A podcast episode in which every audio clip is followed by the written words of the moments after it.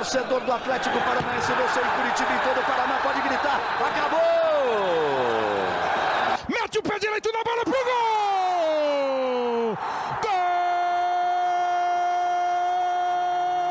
Que lance do Cirino! Espetacular o Cirino!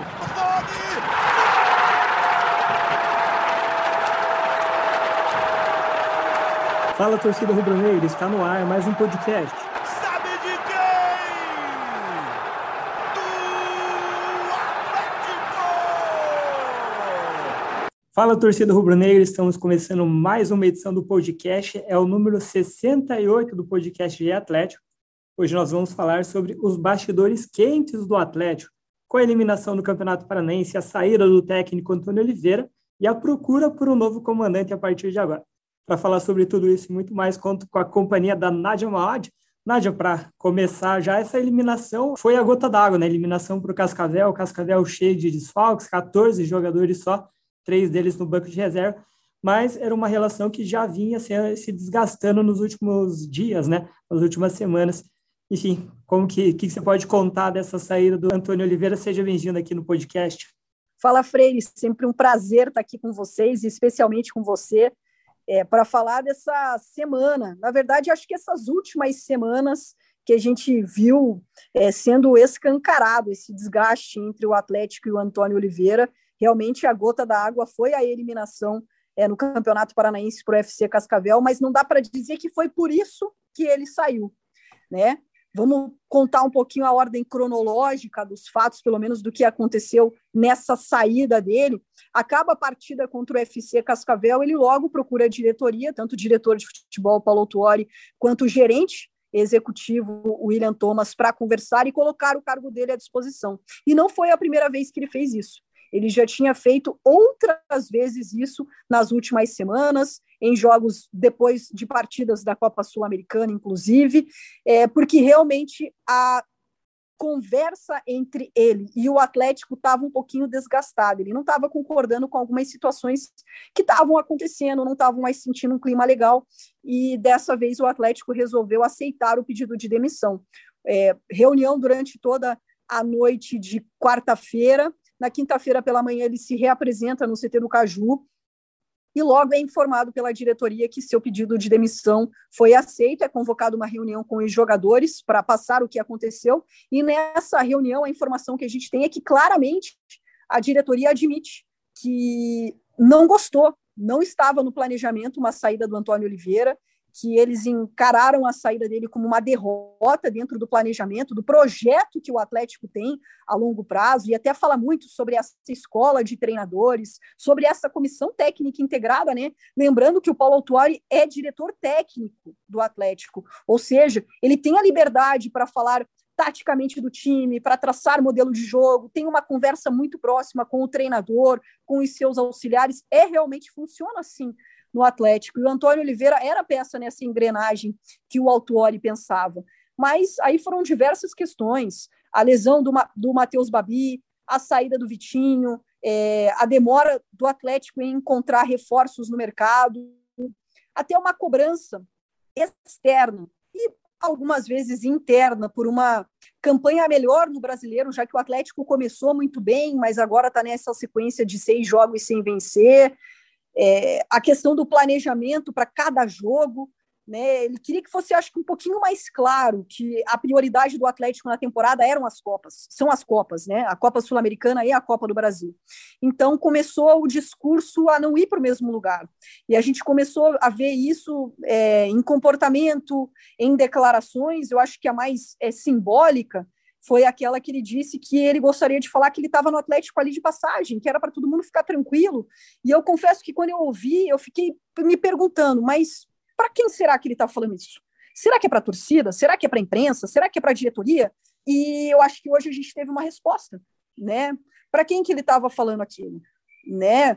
De que ele era passageiro. Então, realmente um desgaste muito grande entre diretoria e Antônio Oliveira. O Antônio se dá muito bem com o Paulo Tuori, com o William Thomas, mas é, não estavam mais falando a mesma língua e pensando do mesmo jeito. E pensar que o Antônio Oliveira deixa o Atlético, vamos lembrar, na semifinal da Sul-Americana e nas quartas de final da Copa do Brasil, né, Freire? É uma, se você pegar a campanha, né, o, o, no geral, o, a campanha com o Antônio Oliveira é muito boa, mas a queda de rendimento nos últimos jogos, duas vitórias em 12 jogos, como você falou ali, sete jogos sem ganhar no, no Brasileiro, enfim, a sequência no Brasileiro vinha sendo muito ruim.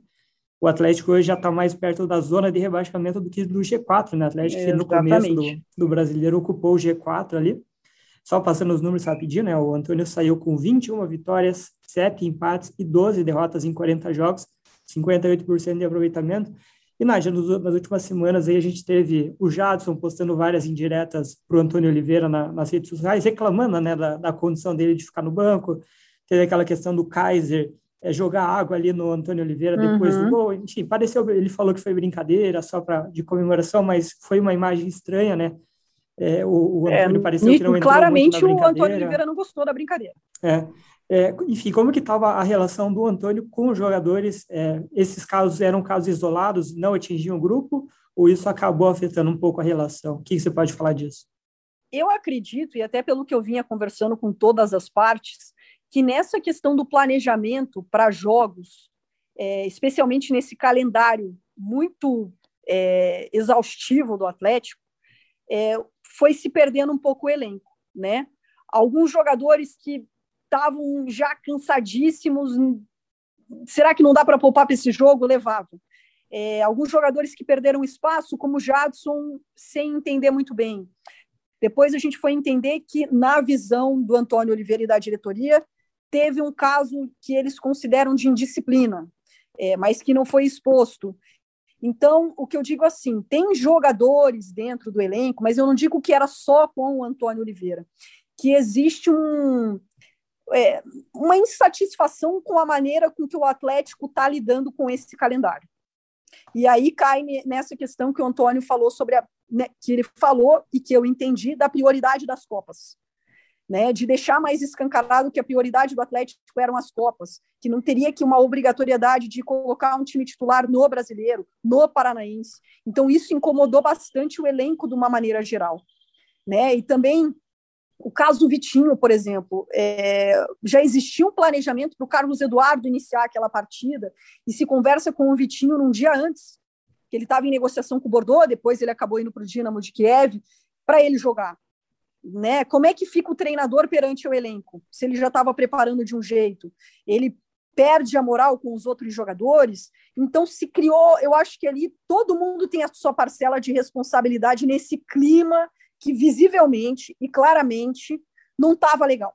Né? Eu acho que tem a parcela de culpa dos jogadores, a parcela de culpa do Antônio e a parcela de culpa da diretoria. Eu boto muito, pelo que eu apurei, nessa questão do planejamento de quem joga, quem não joga, quem treina mais, quem treina menos. Eu acredito que nessa situação o Atlético acabou perdendo a mão e acabou se perdendo dentro desse planejamento. E a própria nota que o clube coloca é, faz questão de ressaltar isso, né?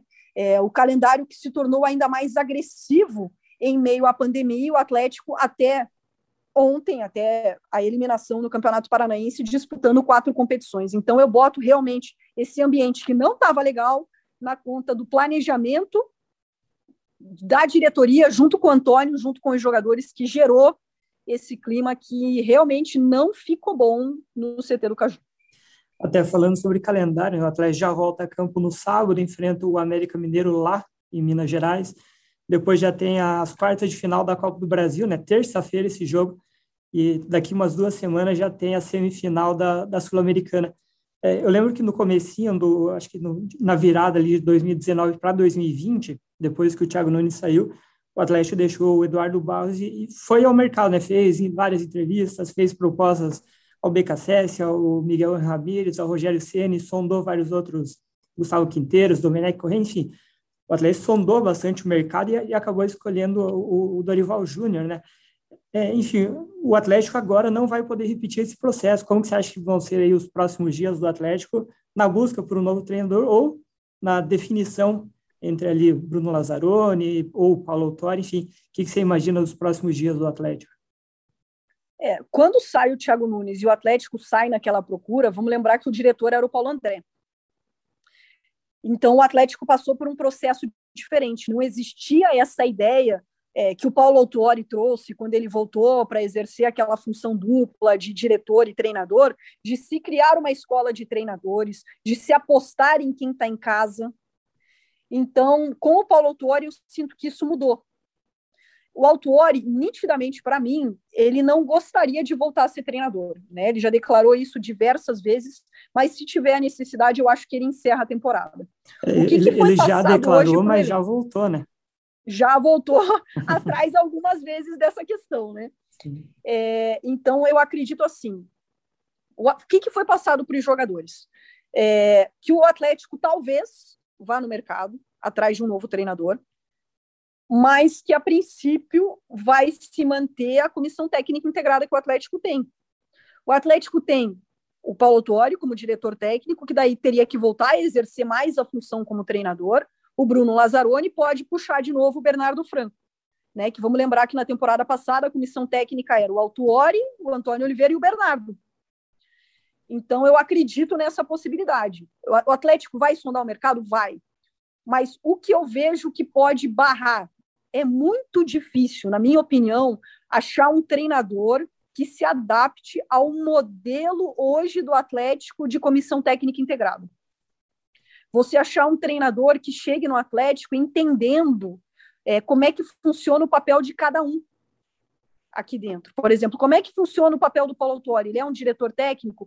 Tá, mas ele pode é, dar um pitaco taticamente no time? Pode.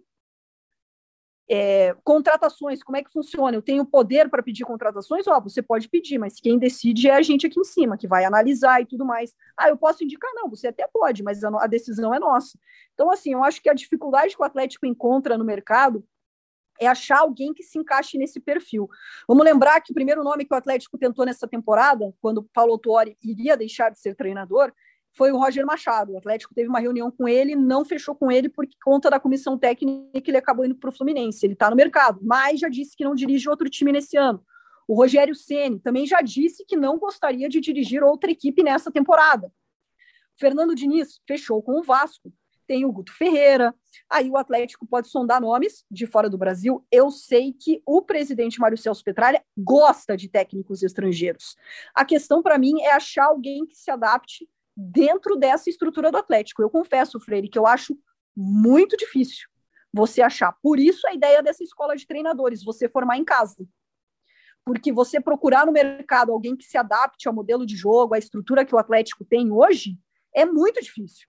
É muito mais fácil você criar em casa pessoas que se adaptem a esse modelo e que tenham o Autuori como seu diretor técnico. Então, o que eu posso dizer hoje para o jogo contra o América Mineiro foi passado que vai a dupla Lazzaroni e Paulo Autuori mais para frente, se eu acho que o Atlético vai sondar treinadores, eu acho que a gente pode ter surpresa, acho.